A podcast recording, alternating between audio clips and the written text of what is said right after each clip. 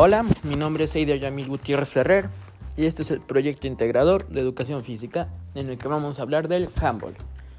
Bueno, el origen del handball se remonta, eso fue una invención en Dinamarca por un profesor de gimnasia, Olgen Nielsen, a quien se le atribuye la creación de este mismo en 1898.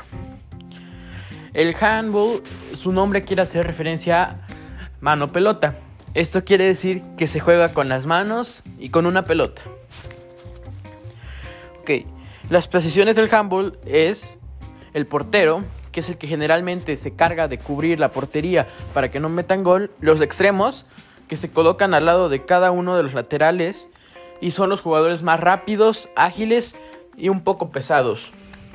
Los laterales se sitúan uno en el lado y otro al lado del central. Son altos y corpulentos. Esto para cubrir. Después el central. El central es el eje del equipo. Normalmente el central es el que está más preparado físicamente para recibir o para atacar. Y el pivote. El pivote es encargado de, de una muralla defensiva. Es la primera defensa contra los atacantes.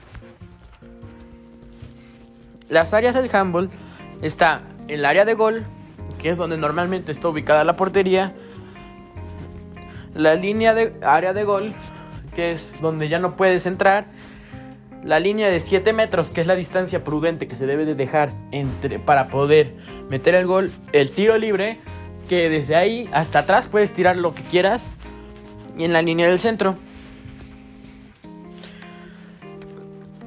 La cancha del handball es un rectángulo de 40 metros de largo y 20 de ancho. Esto se hace para que las diferentes líneas tengan coherencia.